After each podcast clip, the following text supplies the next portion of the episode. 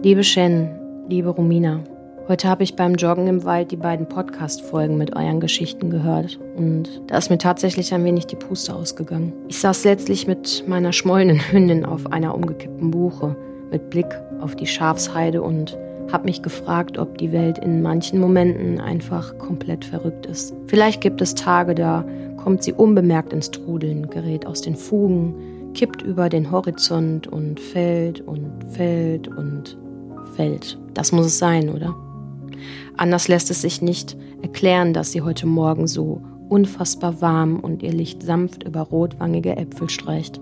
In den Sonnenstrahlen, die durch die Blätter fallen, tanzen Mückenmännchen einen lauen Altweibersommer entgegen und auf der Wiese vor mir dösen die Lämpchen friedlich im Schatten ihrer Mütter. Gibt es wirklich kalt gefließte Badezimmer, in denen sich verzweifelte Frauen verstecken und Schwestern, die mit zitternden Händen hastige Botschaften an ihre vergewaltigte Schwester schreiben müssen, weil die Polizei ihren Job nicht macht? Ganze Familien und Freundeskreise, die traumatisiert werden, weil ein einziger Mensch in einem kurzen Moment die Entscheidung trifft, alle Grenzen niederzutrampeln. Ich sehe meiner Hündin zu, wie sie sich ein Plätzchen zwischen den trockenen Blättern auf dem Boden sucht, sich behaglich einkuschelt und träumerisch in die Sonne blinzelt.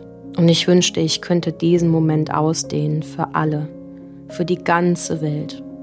Ein paar Minuten Frieden und Sicherheit für jeden einzelnen Menschen. Aber es hilft ja nicht. Wir wissen es besser. Für so viele ist dieser Morgen nicht ansatzweise so magisch und golden, wie er sein könnte. Und ich denke nach wie vor, dass euer Podcast einen ganz wertvollen Raum öffnet, in dem Gefährtinnen sich austauschen können und einen Weg finden, gemeinsam und für sich, um dahin zu finden, wo das Licht ist.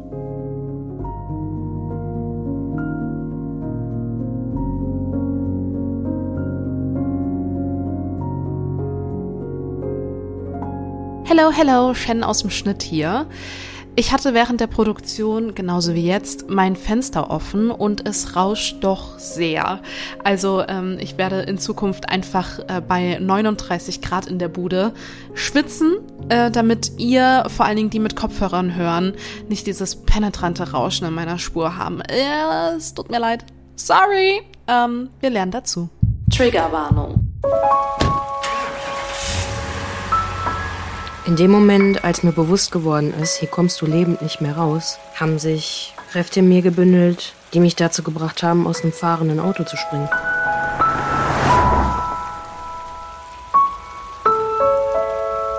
Hey, ja klar. Ähm, komm vorbei.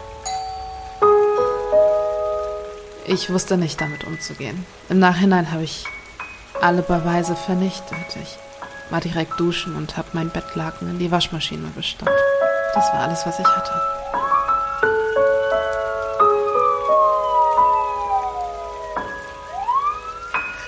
Nein! Nein, hör auf! Stopp! Nein! Gefährtinnen. Der Podcast über sexualisierte Gewalt mit Romina Maria Rollo und mir, Shannon Gede.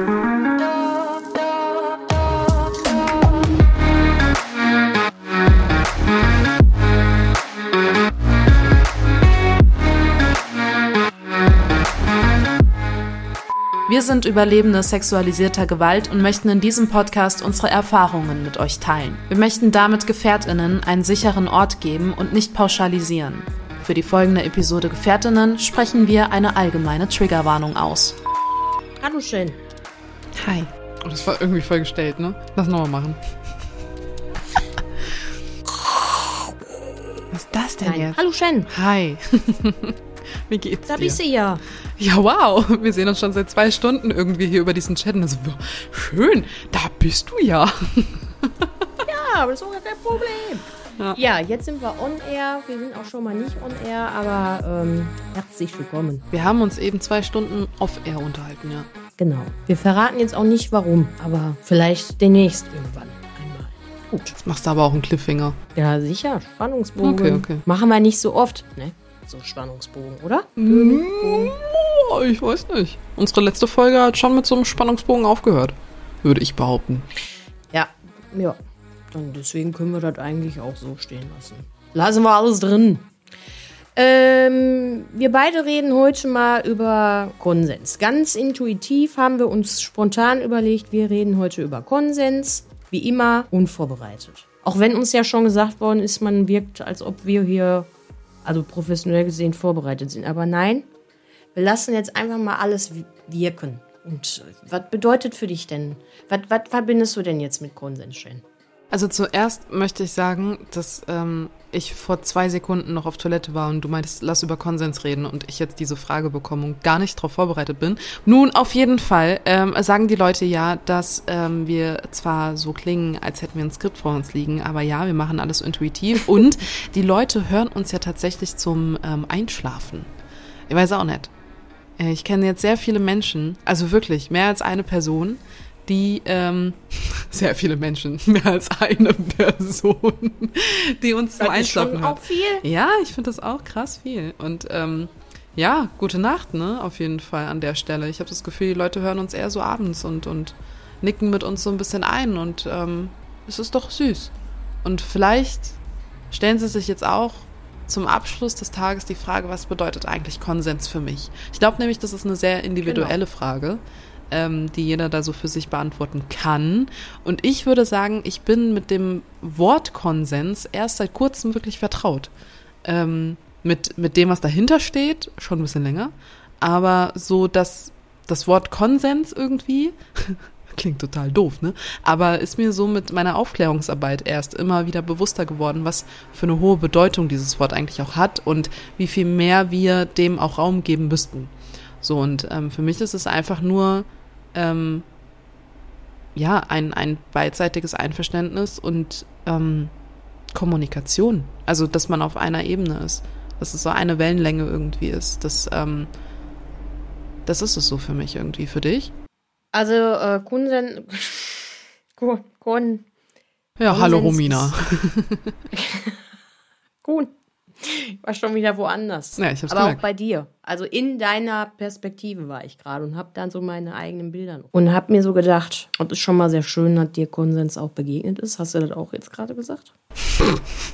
ja. Ja, würde ich sagen. Sonst Ja. würdest du das ja nicht auch feiern. Ne? So, haben wir das schon mal geklärt. Ähm, ja, also ich weiß, dass es Konsens gibt, aber ich wusste das auch nicht schon. Also ich wusste jetzt, wie du schon sagst, also das ist so für mich erst bewusst da gewesen, als das so, also das der Bereich so sexualisierte Gewalt aufgetaucht ist in meinem Leben. Vorher war das wirklich noch nicht so. Und man wurde damit auch nicht aufgeklärt, ne? Also man wurde nicht mit dem Wort Konsens und überhaupt, was das bedeutet, aufgeklärt, finde ich. Nee. Es gibt doch auch noch ein anderes Wort, Das dir jetzt nicht einfällt. was ich damit oft, was mir natürlich jetzt nicht einfällt, aber das Konsens, Konsent, Kontext. So, für mich klingt das ähnlich, aber anfangs habe ich das dann auch schon mal vertauscht und Kontext ist ja Mal ein bisschen was anderes, oder? in ein bisschen was anderes, aber ich dachte dann, das ist Da hast du den Konsens aus dem Kontext gerissen. Ganz guck, Dankeschön. Dankeschön. Das hast du doch jetzt perfekt. Also, genau. Also Begrifflichkeiten und Wörter. Ich liebe ja Wörter, vor allen Dingen, wenn ich sie dann auch wirklich final verstanden habe.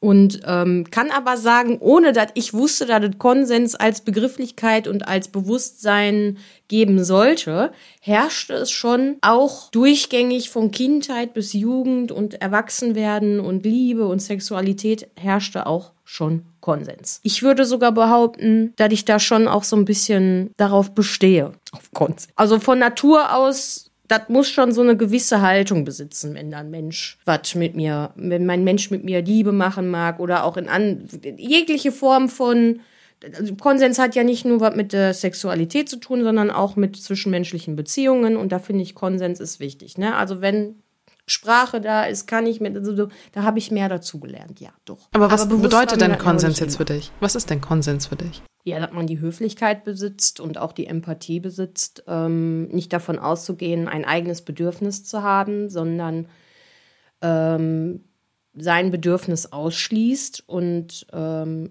Raum schafft, dass sich die andere Person für etwas entscheiden kann. Aber dabei würde ich ja den eigenen Bedürfnissen nicht sagen, dass man die ausschließen muss, oder? Man sollte zumindest Da, gut, das sagst du vielleicht ausschließen, Genau, ist ein also bisschen soll- heavy. Ja, das ist vielleicht ein kommunizieren, auf den anderen irgendwie anpassen, ähm, sich in der Mitte Ja, finden. genau. Also für So. mich bedeutet, genau, das bedeutet für mich, ja, ich möchte jetzt gerne gerade was starten. Und wenn es nur eine Umarmung ist zum Beispiel, und wenn ich dann weiß, dass ich ähm, jemanden frage, was ich zum Beispiel total liebevoll finde und sage, hey, ähm, boah, ich würde dich jetzt so gerne umarmen, darf ich dich umarmen? So eine gewisse Höflichkeit für mich auch so Konsens. Respekt. Aber damit schließt ja deine eigenen Bedürfnisse nicht aus. Nee, dann habe ich das jetzt falsch formuliert, da hast du vollkommen recht. Na, also ich wollte nicht mal, genau, ich wollte vielleicht sagen, ich möchte nicht meine Bedürfnisse über die des anderen stellen. Das ist, Dann das wär's ist ja richtig. kein Genau, Konsens. ja, das ist korrekt. Genau, so, dann haben wir das. Ja, das bedeutet das, genau. Hast du da bewusst sehr gute Erfahrungen schon mal mitgemacht? Ja, ich bin auch recht, äh, also die Menschen meistens sehr zufrieden. In, ich kann sagen, wo, also ja, kann ich. Ja, und du? Ja, führ mal aus. Also bei willst. mir ist das so, ich bin echt, ja, also die Menschen, die mit mir zu tun haben und meine Anwesenheit genießen dürfen, die wissen ungefähr, wie ich tick und ich auch, wie die ticken und passe mich halt auch gewissen Lebenssituationen an, wenn sich was verändert. Und ja, da bin ich echt zufrieden. Ähm, so würde ich das sagen. Ja, ich würde jetzt sofort ausholen und sagen, wo ich nicht bekommen habe. Aber das können wir ja vielleicht gleich besprechen. Deswegen würde ich erstmal von dir hören, wie das bei dir so ist. Mm, Immer mehr, finde ich.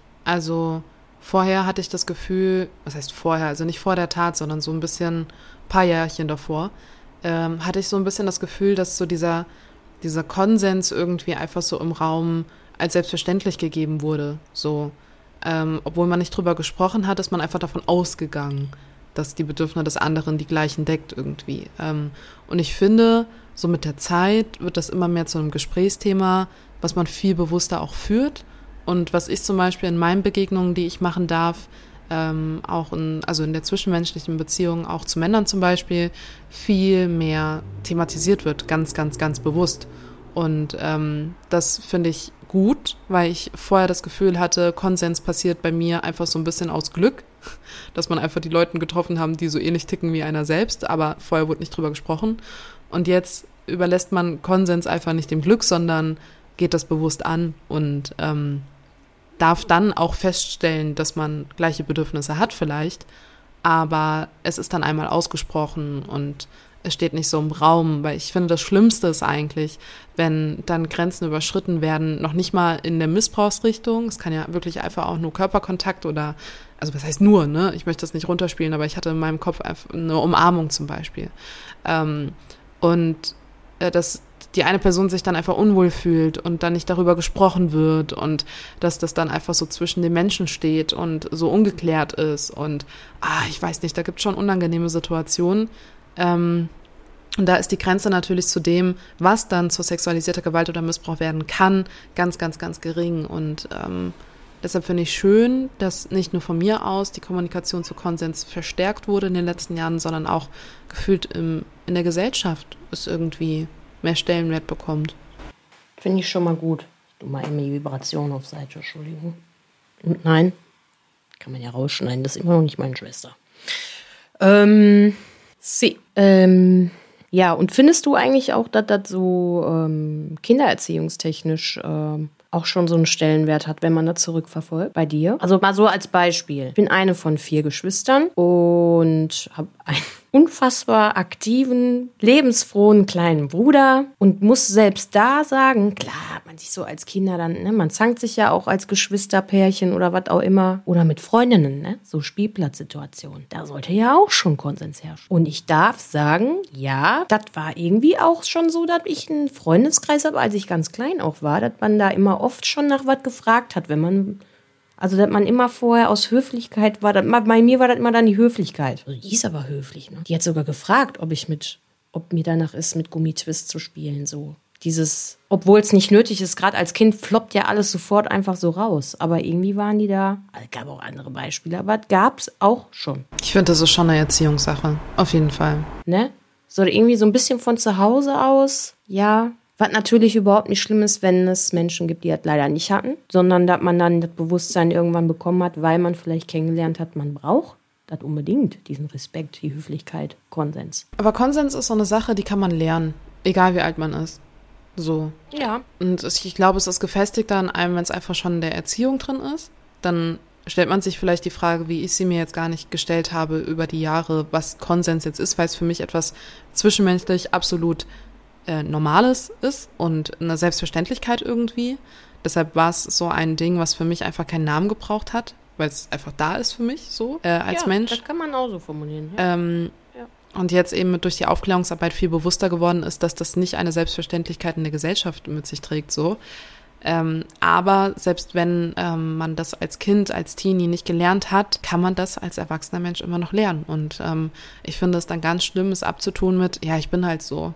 Oder ja, ich bin halt einfach so, ich bin halt so gestrickt. Ne? Ich bin einfach so die Person. Boah, Junge, Red Zieht Flag. Dunkle Wolken, Blitz, Sturm zieht auf. Red Flag hoch 10, wirklich. Und ich denke mir dann so, halt, stopp. Next. Renn.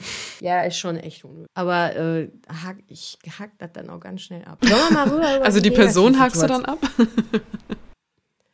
Ja, die kannst du ja jetzt nicht vielleicht so schnell abhacken. Wobei, doch kann man auch. Also ich bin echt gut darin, Menschen aus dem Leben schneiden und ignorieren. Aber äh, damit das erstmal Wirkung hat. Ne? Damit der Effekt dann in dem Moment auch wichtig ist und ankommt und nicht so höflich und so, ah, das war jetzt aber ein bisschen unangenehm. Nee, war scheiße. So. Tschüss. Ähm, das Thema, was am meisten bei mir aufploppt im negativen Konsensbereich, ist mein Partyleben zwischen 21 bis 28, würde ich sagen. Mit 28, genau, da ist, war ich wieder in einer festen Beziehung. Da bin ich immer noch feiern gegangen. Aber so meine Hoch, wie sagt man, Hochzeit, Hochphase, intensivste Phase. Topphase war äh, so ab 21 und dann aus einer Beziehung raus und endlich frei und irgendwie dann wie auf Balz verhalten in die Clubs. Mitte Schicki, Miki und auch nicht und mit Turnschuhe alles dabei. Und da muss ich sagen, war so für mich das erste Mal, wo ich keinen Konsens erfahren habe. Das heißt, Weil es aber auch, also es gab extrem Negativbeispiele wie ähm, ähm, alkoholisierte Menschen, die dann wirklich nicht mehr wussten, ob sie zwei, drei, vier, fünf, sechs Arme hatten und die waren dann plötzlich an Stellen, wo man die einfach nicht haben wollte, zum Beispiel beim Tanzen. Das finde ich nämlich auch total attraktiv und auch wundervoll. Egal wie viel Atyl, in meinem Fall, also ich mag Männer, derjenige dann hat, äh, also männlich gelesen Menschen, ähm, das finde ich einfach schön, wenn dann so eine Körperreaktion kommt, irgendwie so nach dem Motto, ach, mit dir würde ich jetzt das Lied gern zu Ende tanzen oder so, irgendwie in der Art und Weise, das ist dann für mich Konsens. Dass ich erwarte, okay, der hat schon ein bisschen Kontakt aufgenommen, Augenkontakt oder so in der Art und dann eröffne ich ihm zum Beispiel den Tanz. Ne? Das ist ja dann so ein bisschen nonverbal, auch wenn die Musik sehr laut ist. Oder ähm, darf ich dich zum Trinken einladen? An der Theke. Finde ich auch total schön, wenn man dann das wirklich möchte. Das ist ja auch nochmal so ein Thema für sich mit den Getränke bezüglich, ne? Ähm, aber das finde ich auch schön, wenn einem du gefragt wirst, ob du was trinken möchtest. Und nicht jemand vor dir steht, was ja auch recht sympathisch wirkt, dass jemand schon zwei Getränke in der Hand hat, aber irgendwie ist das dann auch in dem Moment, ja genau, Red Flag mittlerweile dann so, ne? Aber früher war es für mich keine Red Flag. Früher habe ich dann so gedacht, so, okay, der hat schon zwei Getränke, aber die wollte ich gar nicht. Ich weiß gar nicht, was da drin ist. Und ähm, das sind dann so Situationen, wo das Getränk dann irgendwie heimlich auf den Boden geschüttet worden ist oder so. Ne, da hat man sich noch nicht, also ich habe mich nicht getraut, dann manchmal, wenn der Mensch trotzdem irgendwie freundlich war, dann zu sagen, nee, das geht mir aber hier ein bisschen zu weit. Dann habe ich dann irgendwie neben mich her. Und so, das sind so Sachen, ähm, ja, so Partybereich. Aber Die Partybereich, So muss ich sagen, echt? vollkommene Grenzüberschreitung erlebt, ja, total.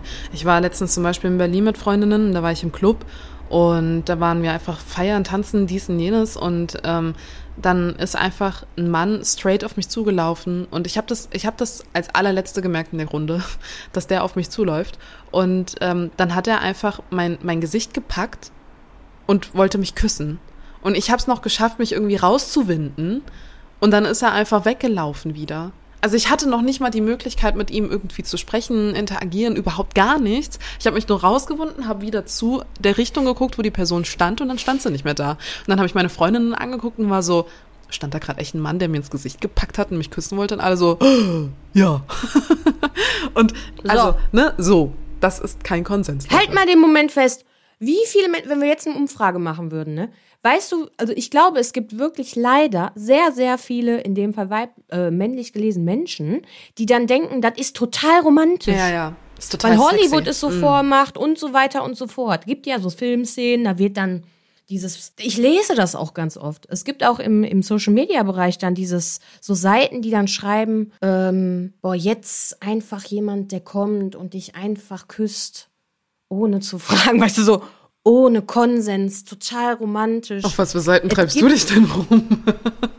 Nee, das wird einem manchmal, immer, mittlerweile ist das so, dass nur noch gesponserte Beiträge angezeigt werden bei Instagram. Und dann sowas, Da kannst du dich gar nicht vor schützen. Der Algorithmus weiß ich auch nicht, was der immer so hört. Vielleicht, weil ich heimlich Trash-TV gucke. da sind wir auch im Bereich Konsens richtig toll. Oh, unterwegs. Trash-TV. Boah, da müssten wir eigentlich eine eigene Folge zu machen. Das ist ja der Wahnsinn, was da abgeht.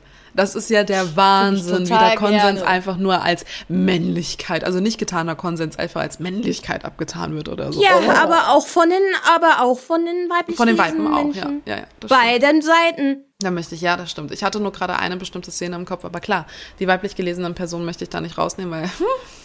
Ja, richtig. Gleichberechtigung. Ja, aber diese, diese, also alleine der, die Tatsache, wir sind jetzt auch betroffen sexualisierter Gewalt, ne? Wir haben ja sowieso Touché. schon so Päckchen zu tragen. Du redest ja auch von dem Ist-Zustand, also von einem neulich, also so neulich erlebten Zustand, ne? Also wenn mir das jetzt passieren würde, ne? Dass ich Party machen gehe und da kommt so ein Hannes und der packt mir in mein Gesicht. Ich habe ja mal Shaolin Kung Fu gemacht. Ich würde keine Menschen schlagen und Shaolin Kung Fu ist auch nicht dafür da, Menschen willkürlich umzuhauen. Aber es gibt so Griffe, die kannst du machen, wie beim Kraft Maga, und dann ist der erstmal auf dem Boden. Das wäre wirklich eine Szene, da würde ich mir wünschen, dass jemand mitfilmt. Ehrlich. Weil ich mir so denke, ja, also erstmal wird der wahrscheinlich, wenn er total alkoholis alkoholisiert gewesen ist, gar nicht wissen, ob der Fisch oder Fleisch oder vorne oder hinten ist. Ne? Kann ja auch sein. Aber wir wollen das jetzt nicht entschuldigen, sondern das ist einfach nicht in Ordnung. Du kannst nicht auf eine wildfremde Person gehen, wie beim Karneval, das ja oft auch passiert, leider, und dann da einfach Büsken verteilen. Geht nicht. ich sag ja, nimm ein Handtuch. Bis gleich. Klar, bei mir ist alles dunkel. Ist doch alles gut. Ja, ist auf jeden Fall nicht, äh, ist unangenehm, würde ich sagen. Unangenehm, die Situation. Wie gehst wie bist du denn damit umgegangen dann? Also, Nee, ich war, ich, ich, ich habe mich ja umgedreht, dann war er wieder weg und ehrlich gesagt, war es mir dann ein bisschen zu anstrengend, irgendwie zu agieren.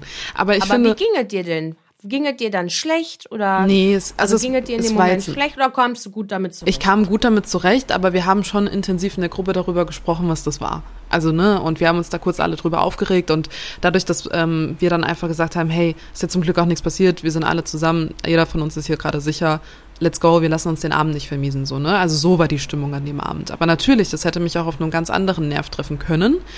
Ähm, was ich aber auch krass finde, ist halt, dass mir so selbstverständlich Konsens für mich irgendwie auch in der Erziehung war. Ähm, und, in, und in dem, wie ich aufgewachsen bin und, und, und. So krass finde ich es trotzdem, wie schwer es mir gefallen ist, anfangs über, über das zu sprechen.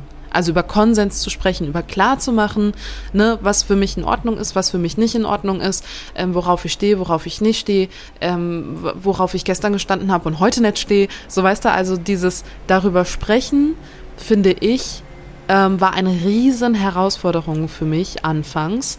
Und ich verstehe gar nicht warum. Also es ist so eine gewisse Scham dabei. Auch als Paulita Pappel bei uns in der Folge meinte, dass man eigentlich vor jedem äh, Geschlechtsverkehr eigentlich ja darüber sprechen müsste, worauf man heute steht. Oder ne, was, was so nicht stimmungskillermäßig so, da, da wird's auch schnell mit abgetan, Stimmungskiller, äh, lass doch nicht so viel drüber reden und so.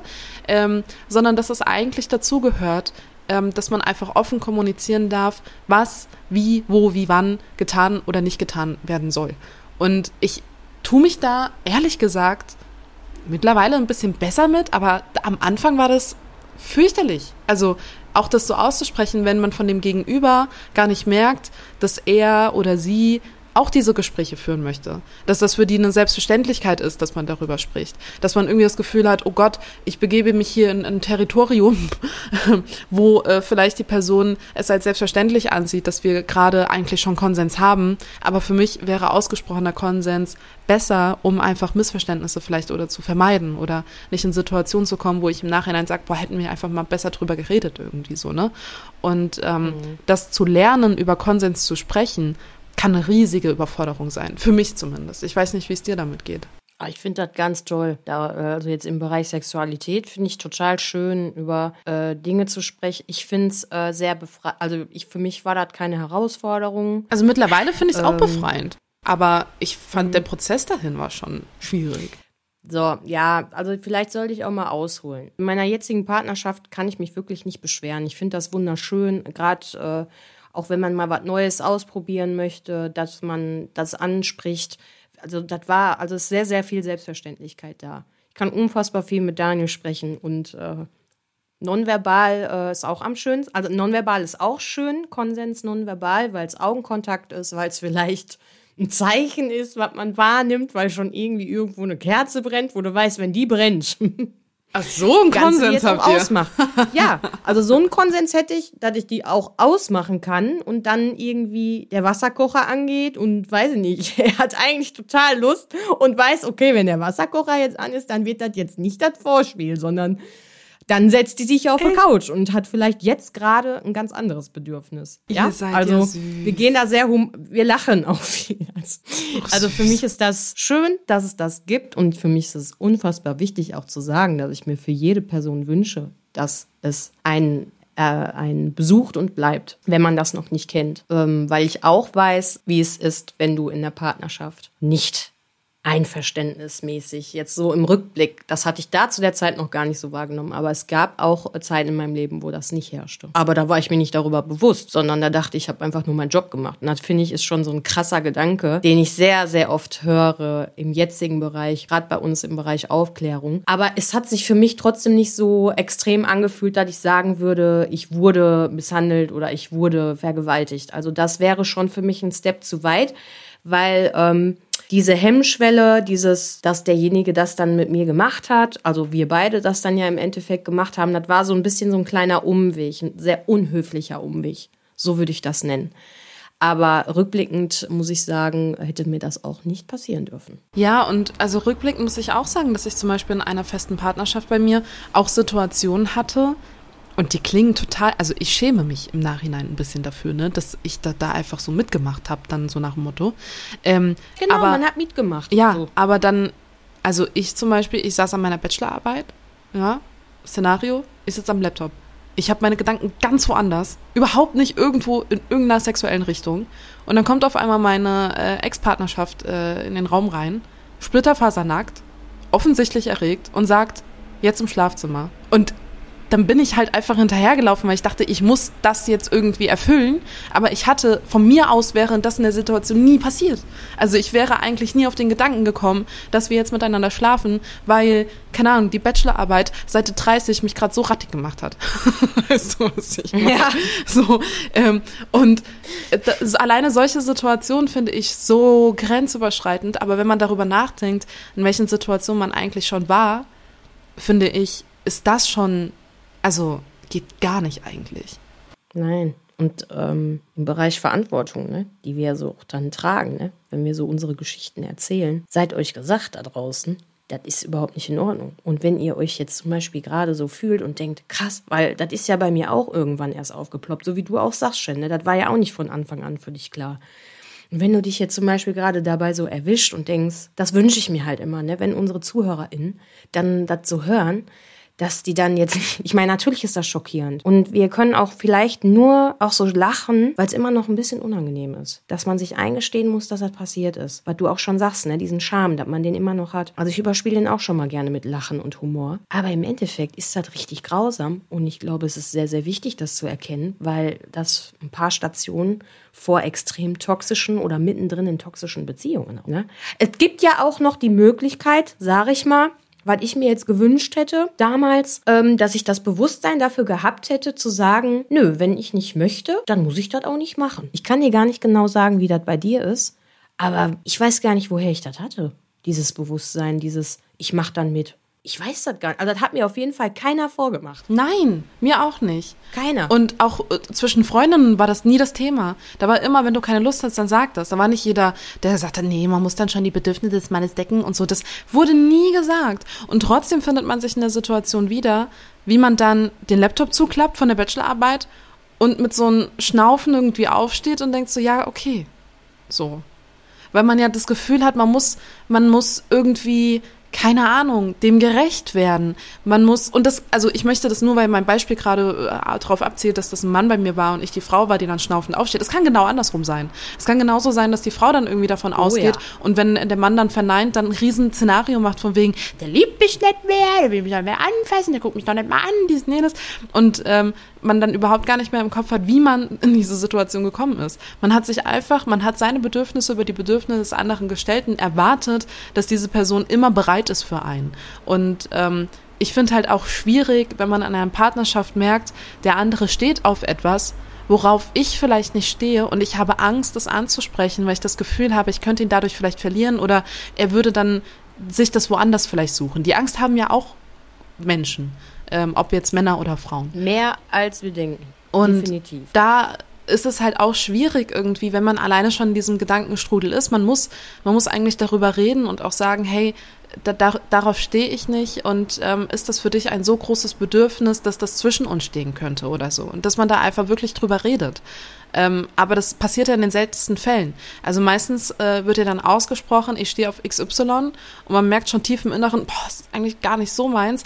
Aber naja, gut, er macht ja auch das und das und das und das für mich und er hat ja schon mal einmal da gesagt, dass das nicht so sein Ding ist und ähm, dann mache ich das halt aus Kompromiss irgendwie doch für ihn. Aber da vielleicht in der Situation auch auf sich, aufeinander zugehen und, und zu sagen, mhm. okay, zu dem und dem Grad könnte ich das mit mir noch vereinbaren, aber da ist die Grenze überschritten oder so ähm, da habe ich leider auch schon einiges, sage ich mal, erlebt. Ich hatte, ich hatte jemanden getroffen gehabt, der stand explizit darauf, nach dem Geschlechtsverkehr mich zu waschen. Also, wir sind dann zusammen duschen gegangen und ich durfte mich selbst nicht waschen, sondern er sollte, also er musste mich waschen quasi. Und das habe ich ein, zwei Mal mitgemacht, mitgemacht, bis ich dann gemerkt habe irgendwie, also ich habe das schon währenddessen gemerkt, dass es absolut nichts ist, was ich als positiv empfinde. Ähm, und Aber du hast es erstmal ausprobiert, so nach dem Motto, ja, also hast du das dann auch so mitgemacht, weil du neugierig warst, was das dann so für die Person bedeutet? So nach dem Motto, ja gut, vielleicht ist das jetzt was Tolles dann. Ja, eigentlich hatte ich von Anfang an ein mulmiges Gefühl. So, ich war so, pff, irgendwie ist das befremdlich. Das ist ja Für mich war das befremdlich, ja. weil das auch ähm, einfach nicht kommuniziert wurde im Sinne von, hey, ich würde dich jetzt gerne waschen, sondern hey, lass zusammen duschen gehen. Das war für mich so der Step, der war noch vollkommen in Ordnung. Also das, ne, das ist jetzt nichts, wo mhm. ich sage, hey, keine Ahnung, grenzüberschreitend schwierig oder so. Diese Ankündigung mit der habe ich super gelebt. Ähm, aber dann quasi in der Dusche, als ich quasi mich sauber machen wollte, dann ähm, verwiesen zu werden und, und gesagt zu bekommen, damit sollst du aufhören, weil das mache ich jetzt. Und dann in der Situation quasi so, ne, du warst dann auf einmal in der Situation drin. Und dann habe ich das schon für befremdlich empfunden und dann wusste ich, was für ihn bedeutet, gemeinsam duschen zu gehen. Und ähm, ich hatte dann auch irgendwie das Gefühl, naja, jetzt haben wir schon miteinander geschlafen. Jetzt kann ich ihm ja irgendwie das nicht verneinen. Irgendwie so. Ich habe mich ja schon drauf eingelassen. Total schwierig und total toxisch im Nachhinein auch. Mhm. Aber ich glaube, das ist ein. Weil du musst ja gar nichts. Du kannst Nein. mittendrin aufhören. Also, das ist so dieses, ja, aber dieses Pflichtdenken, das ist schon echt. Äh, ja, oder auch schön. alleine, aber alleine seine. Das ist ja schön, dass du das jetzt weißt. Ja, jetzt weiß ich das, aber seine Argumentation war halt, jetzt habe ich dich befriedigt und ich bin jetzt aber noch nicht fertig, so nach dem Motto, weißt du? Also, er hat gesagt, erst mit dem Duschen und dem Waschen deines Körpers ist das für mich auch abgeschlossen so. Und dann dachte ich, ja, also jetzt im Nachhinein weiß ich, dass das absolut nicht in Ordnung ist, aber in der Situation dachte ich, Mist, jetzt habe ich ja schon was genommen, jetzt muss ich auch was geben irgendwie. Und dieses Geben war dann eben, ja, eigentlich quasi, wenn man es so sagen möchte, mein Körper. Und das ist absolut nicht Konsens. Ähm, aber damit wollte ich nur sagen, dass ähm, man auch nicht immer die Chance hat, Konsens irgendwie zu kommunizieren. So. Sonst hätten wir die. Hattest du denn also, in dem Moment das Gefühl, dass du das. Also, du hattest aber in dem Moment trotzdem das Gefühl, du möchtest das nicht. Und hattest du auch das Gefühl, dass du die Chance gehabt hättest, allen Mut zusammenzunehmen und zu sagen, ähm, nee, ich gehe jetzt mal schön alleine um den Pott? nee, irgendwie nicht. Gut, weil das ist nämlich schon auch wichtig. Ja, das tut mir auf jeden Fall richtig leid. Und wann hast du so für dich, also das war ja dann auch irgendwann vorbei, ne? Ja, aber es war dann also auch bewusst vorbei, weil ich dann auch gesagt, also ich habe ich hab dann einfach irgendeinen Grund gesucht. Ja. So, das war ja keine feste Partnerschaft, mit dem das äh, passiert mhm. ist. Das war ähm, ein, zwei, drei, vier, fünf Datings und ähm, da war nichts in trockenen Tüchern, sage ich mal. Und äh, ich habe das dann einfach, ich habe quasi geghostet. Ich habe dann einfach den Kontakt leer laufen lassen, so ein mhm. bisschen. Weil ich gemerkt habe. Flucht. Ja, Flucht. Es war eine, ja, eine Art von Flucht. Ja, eine Flucht. Ja, also in dem Fall äh, denke ich mal, dass sich jeder darüber freut, dass du geflohen bist. Ne? Weil da kann man ja ausmalen, wie man möchte. Und das will ich erst gar nicht weiter ausmalen. Hey, schon gewusst? Werbung. Kennst du das auch? Du stehst abends an der Bar und wirst von einer Person vollgetextet, die unbedingt deine Nummer haben möchte. Du möchtest diese aber nicht geben. Dann ist nur deine Lösung. Denn die Nummer ohne Anruf zielt darauf ab, grenzüberschreitendes Verhalten im Alltag zu bekämpfen. Dabei sollen einerseits Betroffene in ihrer Selbstbestimmtheit bestärkt werden, andererseits sollen Personen lernen, nach den Grenzen anderer Menschen zu fragen und diese zu respektieren. Schau auch du gerne vorbei unter noanruf.de. Und jetzt zurück zur Folge. Also erstmal, da hat kein Konsens gesprochen. Brauchen wir gar nicht drüber reden. Ne? Das gibt es nicht zu diskutieren. Mir fällt immer in solchen Situationen, wenn ich solche, ich habe auch schon einige Geschichten über solche Verhaltensweisen gehört, als Friseurin auch. und bin dann oft auch dankbar für solche Gespräche. Muss aber sagen, die Positivbeispiele, wie zum Beispiel, gibt ja viele, die haben sich den Film ähm, wie heißt er denn jetzt nochmal mit dem Herrn Grey? Oh, Fifty Shades of Grey. Fifty Shades of Grey, das war ja mal so eine Phase, ne? Als dann angefangen hat mit den Büchern, dann kamen die Filme und ja, ich habe so das Gefühl gehabt, es herrscht überall Euphorie in dem Bereich, was ja auch schön ist, wenn der erkundet werden möchte. Muss aber auch sagen, ich da sehr viel Respekt vor habe, weil ich es sehr schön finde, wenn da Konsens funktioniert mit Verträgen oder was man da alles so dann als Sub und wie sich das alles nennt vereinbart dass das eine unfassbar schöne Art ist, um festzuhalten, so, es gibt halt irgendwie so Rechte, die man hat und Pflichten, die man hat. Das ist so eine gewisse Art Rollenspiel für mich. Also ist jetzt ausgenommen. Kann auch jeder andere was darüber denken, was er denken möchte. Das ist meine Perspektive. Ne? Also ich hab, fand das sehr beeindruckend und habe mir so gedacht, krass, das ist ja eine schöne Art und Weise, das durchzusetzen, was der andere vielleicht nicht will, aber dann trotzdem macht, weil dann irgendwie so ein Vertrag da ist und er macht das dann aber irgendwie doch nur schön ist, wenn dann auch eingehalten wird, wenn man so ein Codewort hat oder sowas, ne? Dass einem das dann zu viel wird, was auch immer. Und das muss ja nicht nur SM sein, das kann ja alles Mögliche sein. Das kann ja auch dann das Waschen nach dem Geschlechtsverkehr sein oder eine andere Art und Weise, so runterzukommen zusammen, ne? also so Rituale. Das ist schon schön, wenn es dann Anklang findet und wenn man dann die Chance hat zu sagen, hier ist der Konsens zu Ende, egal was wir hier gerade für eine Rolle spielen. So, und da hatte ich so ein bisschen das äh, Gefühl, nämlich bevor das äh, ich Betroffene sexualisierter Gewalt geworden bin, ich auch da so ein bisschen in die Richtung schon gekommen bin im Bereich Konsens. Jetzt mal nur so im Bereich Buch und Verfilmung. Und das fand ich schön. Ich fand es schön, dass einem so ein bisschen verdeutlicht wird, okay, da gibt es eine Möglichkeit für sehr extreme Sachen vielleicht, und wenn man das irgendwie noch nicht kannte, dass man weiß, okay, hier sind Regeln. Und das erinnert mich auch wiederum an Paulita Pappel, dass es gewisse Regeln gibt für gewisse Dinge, die man dann vielleicht machen möchte. Und okay, es gibt aber ein Codewort und wenn das genannt wird, dann ist das Spielchen vorbei. Und das fand ich schön. Ohne zu wissen oder vielleicht auch aus dem Grund heraus, aus meiner Vergangenheit, durch die andere Beziehung, die ich gefunden, geführt habe, zu wissen, boah, das hätte ich vielleicht gern gehabt. So, das waren so meine Gedanken dazu. Das ist sowieso so ein Kapitel, das ist noch ganz schwarz in meinem Kopf, was dein Leben betrifft. Diese andere Beziehung. Ich glaube, ja, dazu sollten wir auch eine eigene ja. Folge machen, gefühlt. Oder ja, mehrere. Aber wenn du so an diese Beziehung denkst, was sind so die Gefühle, die aufkommen? Also, ja, also egal ist ein ganz großes Wort für mich für diese Zeit. Sie ist mir egal geworden, da bin ich auch recht froh drüber, weil das hält einen ja lange, lange fest. Ähm, Wie lang ging denn diese Zeit? Ich würde sagen, es ist angefangen mit 14, 15. Oh, so früh. Und, mh, aber das kann man noch von Teenie, Teenie-Dasein sprechen, ne? Ähm, so richtig ernst mit 16, also schon so diese zwei Jahre, dieses, weiß ich nicht, so Sommerferien und dann unterschiedliche Schulen und dann auch mal nicht und dann wieder doch und dann mal nicht und dann wieder doch. Ja, und dann ab 16 irgendwie so richtig. Und dann ging das alles bis 2021. 20. Sagen wir mal so. Das ist auf jeden Fall ein großer Teil, den ich ähm, ganz explizit getrennt habe von allem, was ich danach gelebt habe, weil ich das für mich ganz stark abgeschlossen habe, dieses Kapitel.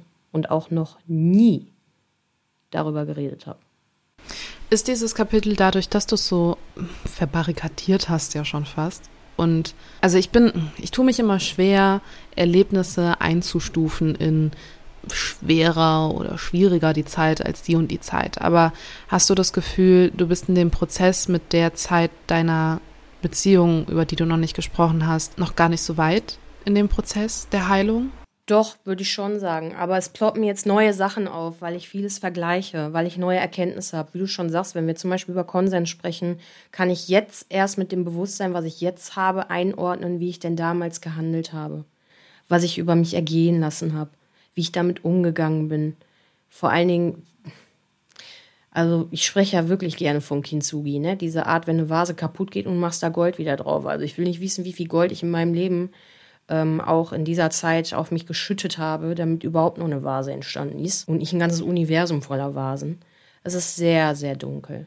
Es ist eine sehr dunkle Zeit. Natürlich hat die Zeit auch helle Momente, sonst hätte ich die gar nicht so überlebt. Aber es gibt für alles, was da passiert ist, warum es dazu gekommen ist und wie es geendet ist, ein ursprüngliches, also ein Impuls in meinem Leben.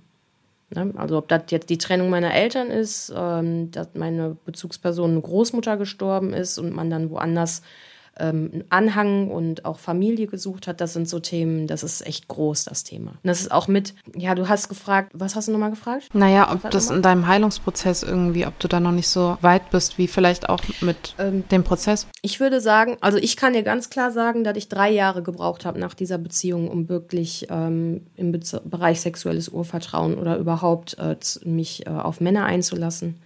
Ich habe sehr, sehr lange Zeit mir genommen für mich ich habe fast zwei, drei Jahre ähm, viel gemacht und auch viel gelebt. Ich habe einen Salon eröffnet, bin zur Meisterschule gegangen, bin nach Brasilien.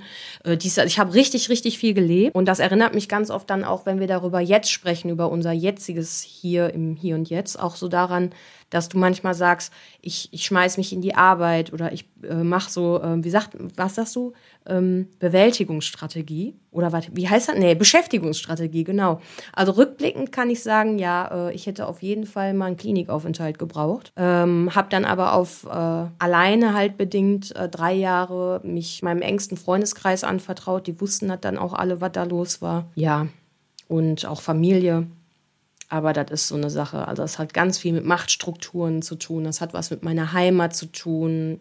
Ich habe die ähm, Familie da auch, bis ich jetzt gerade darüber spreche. Ich meine, jeder, der mich hören wird und der weiß, wer ich bin, weiß, worum es, um wen es geht. Und ähm, ja, ich glaube, dass eine ganze Stadt, würde ich sogar behaupten, weiß, dass das ein ganz dunkles Kapitel in meinem Leben ist und auch da Konsens sogar herrscht und ich nicht grenzüberschreitend dazu gefragt werde. Ich glaube, mich würde niemals jemand dazu fragen. Wieso weiß denn eine ganze Stadt davon?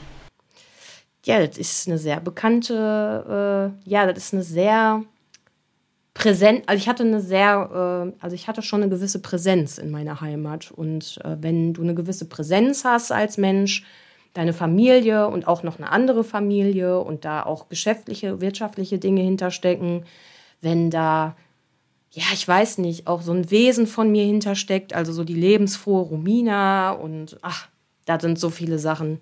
Ich bin auf jeden Fall nicht mehr die Person, die ich damals war. Zum Teil immer noch gewisse Dinge, die ich mitbringe, aber ja. Aber wenn, wenn du sagst, es ist so viel Konsens da, in dem die Leute dich da auch gegebenenfalls gar nicht drüber, also drauf ansprechen, heißt das, dass du zu dieser Person rein theoretisch also noch Kontakt hast oder ist, ist der Nein. noch in der Nähe oder? Nein. Nein. Diese Person gibt es in meinem Leben. Ja, ich weiß, die ist da, aber äh, die hat da auch eine gewisse Präsenz immer noch. Aber ähm, die würde ähm, sich nicht mal trauen, mich anzuschauen. So würde ich sagen. Ja, also wenn wir jetzt auf der Straße entgegenlaufen, ist schon echt heavy. Also wenn wir uns sehen würden oder so, dann ähm, würde ich keinen, keinen Lebensmoment dieser Person widmen. Hattet ihr da irgendwie rechtliche Sachen am Ende zwischen euch stehen? Nein. Irgendwelche Anzeigen oder es klingt alles so? Nein, nein. Aber es, äh, jetzt mit dem Wissen, was ich so jetzt habe, ähm, pff, das sind so verzwickte Dinge. Aber ähm, es hätte ruhig passieren können. Ähm, ja, und da müsste ich vielleicht sogar sagen, ich hätte es vielleicht aber trotzdem nicht gemacht. Ich habe es ja nicht gemacht. Also ich habe nie eine Anzeige oder irgendetwas erstattet, weil ich dachte, es ist viel schlimmer für jemanden, nicht mehr in dem Leben eines anderen zu existieren. Ich bin da auch geflohen. Also ich bin da aus einer Situation geflohen, weil ich unter sehr vielen Sachen gelitten habe zuletzt. Und ähm, für mich war nur wichtig, dass ich nicht mehr in diesem Leben des Menschen existiere und dass er keine Präsenz mehr hat und dass es auch sehr viele Menschen geben wird, die ihn dafür verachten würden, weil viele auch ein paar Sachen mitgekriegt haben, die überhaupt nicht in Ordnung war, waren in Öffentlichkeit und auf offener Straße, die passiert sind. Und ähm, ja, ich sage also in dem Fall würde am meisten für mich passen und da bin ich auch immer noch der Meinung, Karma äh, gibt's. Ja, auf jeden Fall. Und deswegen bin ich eigentlich recht zufrieden. Ich würde niemals auch im Nachhinein da irgendwelche Handlungen mit offiziellen Wegen gehen. Niemals. Für mich reicht es einfach, dass äh, ich da erhobenen Hauptes mein Leben gerettet habe. Ja. Ich würde da sehr gerne in einer anderen Folge noch viel tiefer drauf eingehen, wenn du uns diese Einblicke gewähren möchtest. Für alle, sie nickt gerade. das genau, ist ein Ja. Ja, das ist, also das, ähm. ich hätte zwar nicht gedacht, dass wir das so heute anschneiden. Für mich ist das vollkommen okay und ich, wir haben ja auch darüber gesprochen. Es ist ein wichtiger Teil von mir als Mensch, auch für uns beide, weil du das alles noch nicht weißt. Und da das alles sehr diskret ist und ich mit diesem Thema umgehe, als ob es eine Schatulle ist in meinem Leben, die ich einfach für mich behalten habe, um zu sagen, okay, ich weiß, dass das da alles so ist. Aber ähm, als Aufklärungsarbeit und ähm, ich kann mich noch genau erinnern, du hast irgendwann mal gesagt, Romina, lass uns doch, wenn dir danach ist, reden, ne? Konsens. und ähm, mag es auch sehr, dass du da so ein bisschen so viel Zeit und durch das alles, was zwischen uns passiert, so ähm, gebracht hast. Nur ähm, ich hätte vielleicht von, von einer gewissen Zeit noch nicht dafür bereit sein wollen, aber ich sehe es als Verpflichtung, darüber zu sprechen, um Menschen davor zu schützen, in was ich da gelebt habe, ja. Hast du denn aber, um diese Folge noch mit einer Frage naja, aufbauen zu dem, was du gerade gesagt hast, aber vielleicht nochmal abzurunden, hast du das Gefühl, dass du jetzt durch Daniel Konsens gelernt hast?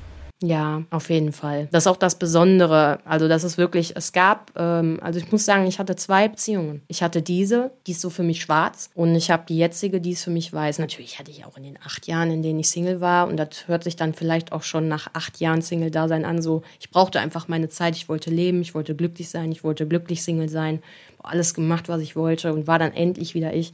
Und ja, ähm, Daniel hat mir auf jeden Fall gezeigt, dass es ähm, eine wundervolle Art und Weise von Liebe gibt. Und das finde ich sehr, sehr schön. Ja, bin hier sehr dankbar. Hast du das Gefühl, er hat es mit dir auch gelernt oder hat er das so durch die Erziehung mitgenommen? Oder ist das zu privat für Daniel jetzt hier? Nee, das, das war alles schon im Programm. Das war alles schon im Buffet, im Menü mit drin bei ihm. Und ähm, da bin ich auch wirklich sehr, ja, ich war oft überrascht über viele Situationen, weil ich die so nicht kannte. Ja so positiv kannte ich das nicht. Was, also, das hört sich jetzt auch an, als ob ich, also ich wurde jetzt nicht, ja doch, ich wurde eingesperrt. Auch, ja, aber so. Romina, drop das doch nicht einfach hier so. Wie?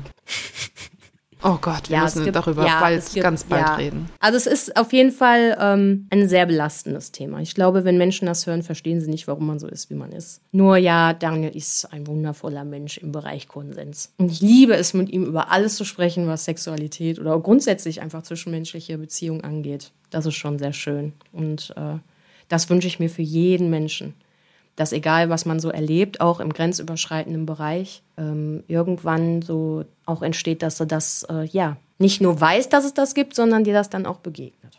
Weil Wissen wusste, also Wissen hatte ich das ja schon irgendwann. Danach, in meiner Heilungsphase, drei Jahre. Wissen denn aber deine Familienmitglieder und deine Freunde, also die da auch zu der Zeit oder deine engsten Freunde über deine erste Beziehung so genau Bescheid? Oder meinst du, dass wenn du jetzt zum Beispiel hier die Folgen mit mir aufnehmen würdest zu dieser Beziehung, ähm, es, es da einige Punkte gibt, wo vielleicht auch in der Familie nochmal Aufarbeitung gebraucht wird? Nee, das ist, äh, also ich habe mich ähm, danach als, also ich bin ja, ähm, ich muss das so ein bisschen mit rausnehmen, also da ich geflohen bin, ähm, ich das aber nicht gesagt habe mit Sack und Pack, wusste schon meine Familie, dass irgendwann nicht in Ordnung ist. Und ich kann sagen, wenn ich hier darüber sprechen werde, werde ich wahrscheinlich viele Überschriften nutzen für gewisse Passagen. Ähm, das wird sehr intensiv, aber ähm, wie bei der Tat auch als Sexuali also Betroffene von sexualisierter Gewalt, ähm, würde ich niemals ins Detail gehen und auch uns hier alle schützen. Also das ist schon wichtig. Und so habe ich das auch gemacht. Also meine Familie weiß, dass das keine schöne Zeit war, aber es gibt einige äh, Personen, die fast gar nichts darüber wissen, weil sie einfach respektiert haben, dass ich da erstmal gar nicht von reden wollte, sondern ich da meine Konsequenzen gezogen habe für mich. Ja. Aber das ist okay, ist so viel Zeit jetzt vergangen und. Weiß denn Daniel in der Intensität davon? Ähm, der weiß einiges mehr, ja. Ähm, weil einfach, jetzt sind wir sechs Jahre ein Paar, immer wieder Situationen kamen, ob es mal ein Impuls war durch einen Hollywood-Film oder da passieren halt oft solche schlimmen Sachen dann auch in der Beziehung, die ich dann irgendwie sehen musste und gedacht habe, okay, und dann kommen irgendwie so traumatische Symptome auf und da bin ich echt froh, dass er sowas wahrgenommen hat und mich dann gefragt hat, ist alles in Ordnung und es gab viele Gespräche. Ähm, er weiß auf jeden Fall aus, äh, wie ich geprägt worden bin in meiner Jugend, ja. Gut, das kann natürlich auch sein, also nein, dann, ja, aber auch aus der Empathie heraus ähm, ist natürlich dann nochmal vielleicht noch eine Portion mehr Konsens, als er vielleicht schon in sich hatte, äh, mit draufgelegt worden. Und ja, Daniel weiß das, ja. Aber auch nicht keine Details. Ich finde es grundsätzlich wichtig, da gewissen Schutz zu bewahren, weil ich sage ja immer gerne, wenn wir miteinander sprechen, entstehen bei mir zum Teil immer sofort Bilder im Kopf. Und ähm, ja, ich glaube, das ist auch ganz gut, dass ich nicht mehr alles weiß, aber das, was ich noch weiß, reicht schon aus für einen Dreiteiler-Roman. Und das ist nicht so prickelnd. Ja. Warum ich mich da auch so von trenne, also um diese Folge hier vielleicht auch nochmal so, du wolltest sie sowieso schon abrunden mit den Fragen, aber. Ich will sie nicht abschließen, ich, ich wollte nur den Bogen zu Konsens für diese Folge nochmal bekommen. Alles gut. Ja, ja, ja. Also ich glaube, um da ich glaube, es eröffnen sich auch durch die Aufnahme und dieses Gespräch, was wir heute geführt haben, nochmal neue Pforten für mich. Ja, also ich bin mir mit Sicherheit nicht über alles bewusst, was okay war und was nicht, aber ich kann sagen, durch diese Arbeit, die wir hier machen, durch das Bewusstsein, betroffene sexualisierter Gewalt zu sein, für mich im Hier und Jetzt durch die Tat damals in Dortmund, das ist für mich irgendwie was anderes nochmal, und ich habe schon den ein oder anderen Moment auch mit uns hier im Podcast gehabt, allein schon durch unsere Gästinnen, wo ich mir gedacht habe, boah, wenn du das wirklich alles auf deine Geschichte ziehst, die damals abgelaufen ist,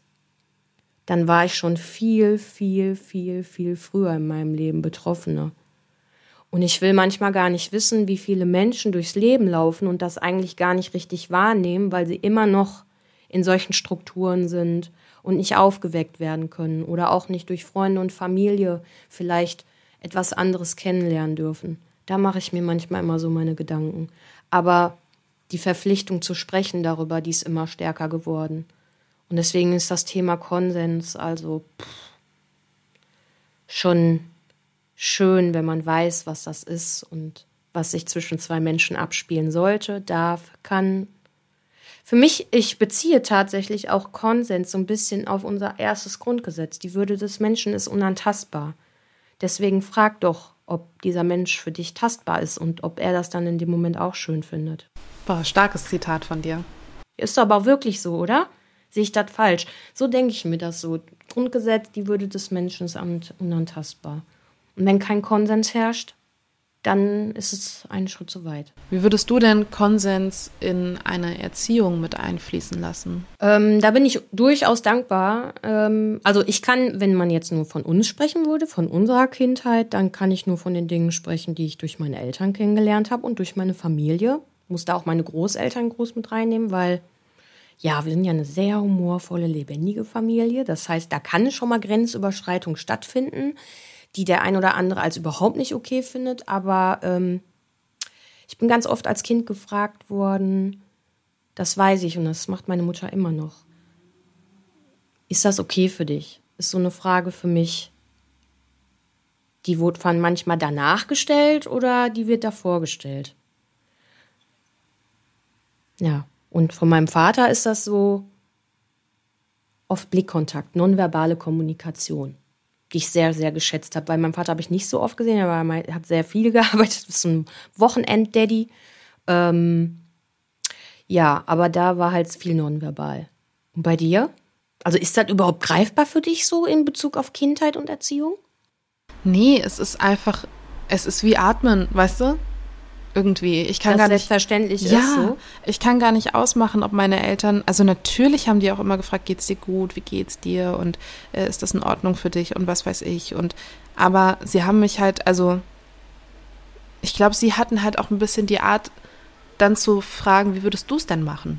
So weißt du? Das impliziert ja auch diese Frage, ist das in Mhm. Ordnung für dich so, ne? Und, Ja, und ja. wenn ich sage, na ja, also ich würde es eher so und so machen, wissen sie ja auch, dass das andere vielleicht nicht in Ordnung für mich gewesen wäre oder so und haben mir dadurch gleichzeitig irgendwie diese Selbstbestimmung und irgendwie so Selbstentscheidungen treffen mit beigebracht, aber auch Konsens, finde ich.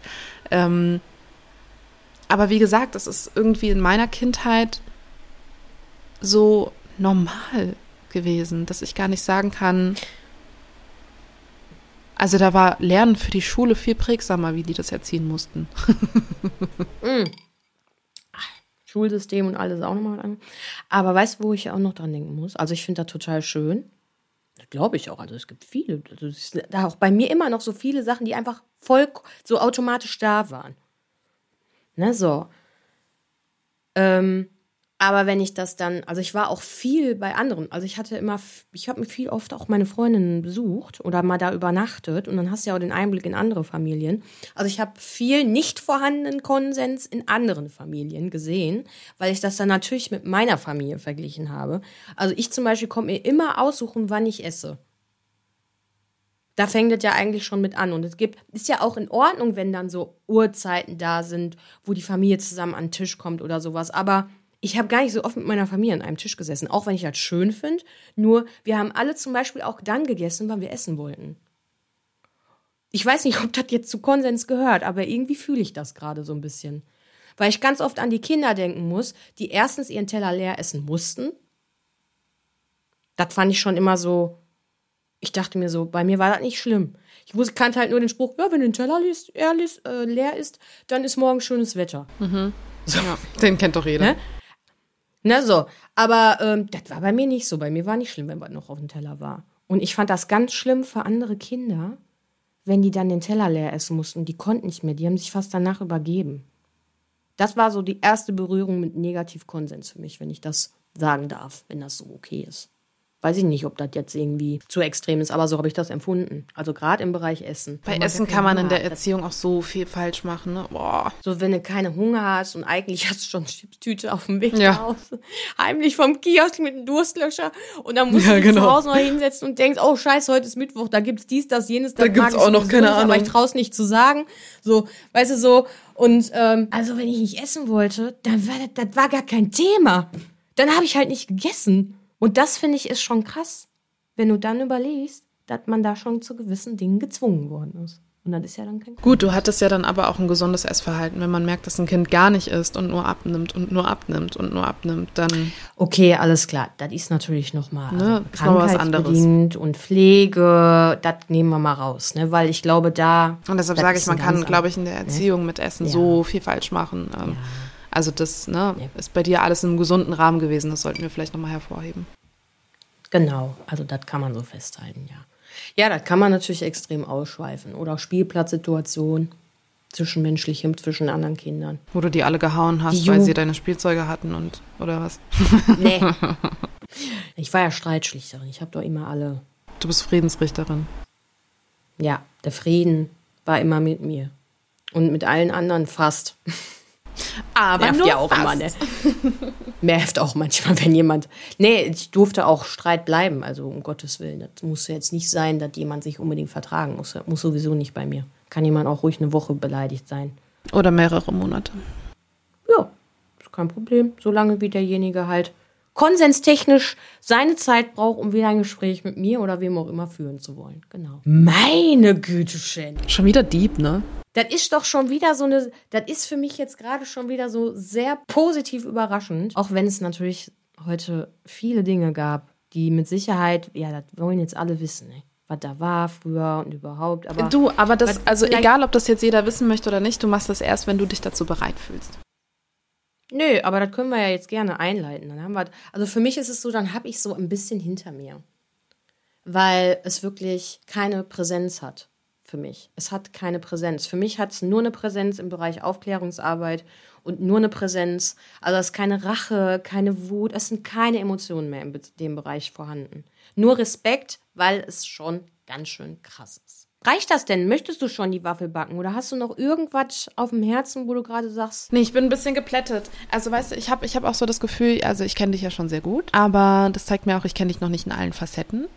Und bisschen geknickt ist man davon schon. aber jetzt nicht im Sinne von, erzähl's mir nur, damit ich es weiß. Nein, Spaß. Aber ähm, ich habe das Gefühl, ähm, du, du hast es vorhin so schön mit so einer, mit so einer Schutz, ähm, oder so eine, so eine Schatzkammer irgendwie so ein bisschen, ne, verglichen. Mhm. Und dass du das so ein bisschen behütest und weggeschlossen hast. Und ich habe das Gefühl, ähm, du hast mir diese Schatzkammer schon sehr, sehr lange mal so vor die Nase gestellt und meinst, ja, da ist was, hier ist der Schlüssel, rühren wir nicht an. So, und ähm, so langsam habe ich das Gefühl, dass wir uns an einen Tisch setzen, wo diese, ähm, wo diese Schatzkammer irgendwie auf den Tisch auch platziert ist und wir uns langsam so einen kleinen Tee aufgießen und vielleicht das Vertrauen auch deinerseits da ist, zu sagen, ja, jetzt kann ich auch mal mit der Schänder darüber reden, so nach dem Motto. Ähm, und das gibt mir halt nur die Frage im Kopf so, wir haben über so viele intime Details schon geredet. Was ist an dieser Geschichte so viel mehr intimer oder warum sitzt das so viel tiefer, dass das für dich eine andere Hürde ist, diese Truhe aufzumachen, als das, was du schon mir erzählt hast? Weißt du, was ich meine? Ja. Das Schöne an der ganzen Sache ist, dass ich mich da auch nicht für schäme, was passiert ist. Das ist, glaube ich, ganz wichtig zu sagen. Also ich schäme mich überhaupt nicht, dass das alles passiert ist, äh, sondern äh, ich bin ja ganz fest davon überzeugt, um Gottes Willen, jetzt kommt nicht, das musste mir passieren und auf gar keinen Fall, das darf gar keinem Menschen passieren. Aber ähm, ich glaube, dass gewisse Dinge Zeit brauchen und dass dieses darüber reden lange her war, dass ich mit jemandem darüber gesprochen habe, weil auch dieser Freundeskreis nicht mehr existiert. Also es gibt viele Dinge, die nicht mehr in meinem Leben existieren. Also es gibt viele Versionen, die schon da waren von mir und ähm, ich freue mich aber, dass ich dieses Vertrauen besitze zu dir und auch darüber gerne reden möchte. Und so wie du vorhin von gewissen Situationen gesprochen hast, wo jemand unbedingt die Körperpflege bei dir betreiben wollte, da kann ich dich vielleicht auch abholen. Das sind dann auch so Momente, wo ich kurz denke, ach du, also eigentlich ist es mir unangenehm, das zu hören, dass du in dem Moment dich nicht gut gefühlt hast. Das ist so dieses Mitgefühl, was ich dann auch mitbringe, aber auch den Respekt, den ich habe. Da ist ja nicht nur die eine Sache als Betroffene, sondern es ist eine Art seelische, seelischer Missbrauch, seelische Gewalt für mich auch. Und ich glaube, dass das schon ähm, sehr deep ist, was wir an Päckchen in unserem Leben mit uns tragen. Und manchmal ist es sehr gesund, nicht immer genau zu wissen, was das für ein Päckchen ist, aber es ist da und es ist schwer gewesen und das gehört zu einem. Deswegen fühle ich mich wohl damit, ja. Aber du brauchst keine. Also ich werde dich natürlich auch schützen, ein wenig. Alle. Und ehrlich trotzdem sein können. Kriegen wir schon auf eine Reihe. Dieses Thema werden wir schon gut für uns und auch für alle ZuhörerInnen aufbauen. Ähm, ja. Hm? Okay, darf ich eine Waffel backen? Ich habe eine Idee. Okay, hau raus. Heute gibt's eine ähm, brasilianische Waffel, weil ich hatte nämlich, um das abzurunden, nach dieser grausamen Zeit in meinem Leben eine wundervolle Zeit in Brasilien. Die Zeit in Brasilien bin ich immer noch sehr dankbar für. Hat mir meine, ich würde sagen, immer noch wundervolle Freundin ermöglicht. Und das ist vielleicht auch nochmal wichtig für das Thema Konsens. Das habe ich ganz vergessen, aber das habe ich schon mal gesagt. Die höchste Form von Konsens habe ich in Brasilien erlebt, deswegen gibt es eine brasilianische Waffel. Denn in Brasilien war es so, da war ich das erste Mal frei nach dieser grausamen Zeit und dann haben mich immer alle für alles vorher gefragt, fürs vorher tanzen wollen und wenn jemand mich küssen wollte, dann hat er auch gefragt. Hat zwar trotzdem Korb gekriegt, weil ich noch nicht so weit war und froh war, einfach nur zu sein. Aber ja, und in Brasilien gibt es so Milchmädchen. Ist jetzt nicht vegan, und damals war das für mich noch nicht so ein Thema. Was aber ist ich würde gerne Milchmädchen. Also Milchmädchen ist so eine Dose mit äh, einer Art Kondensmilch, die aufgekocht worden ist. Ach so, ich dachte, das wäre menschlich. Nee, nee, nee, nee. Und das ist so, und das kann man mit Kakao auch verfeinern und dann muss man das aufkochen und dann gibt das so eine Masse, da kann man sogar Erdbeeren reinmachen und dann noch Schokolade drum und in den Kühlfach reinpacken. Also quasi wie Kondensmilch. Ja, genau. Aufgekochte Kondensmilch mit äh, irgendeinem Gewürz oder Kakao oder einfach pur.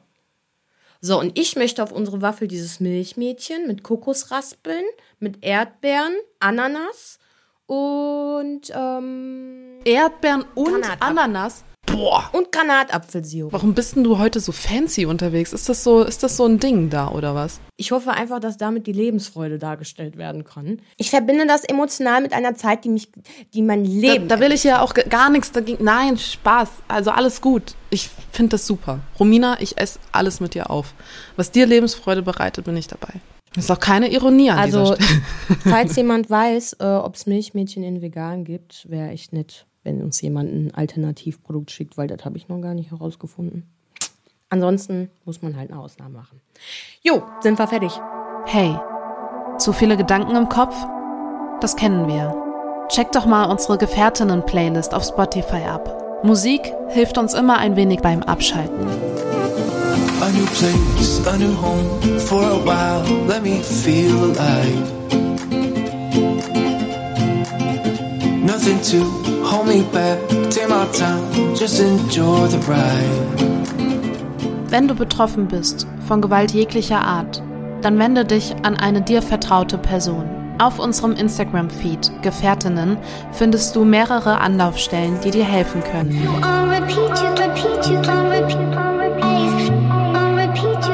Du bist nicht allein.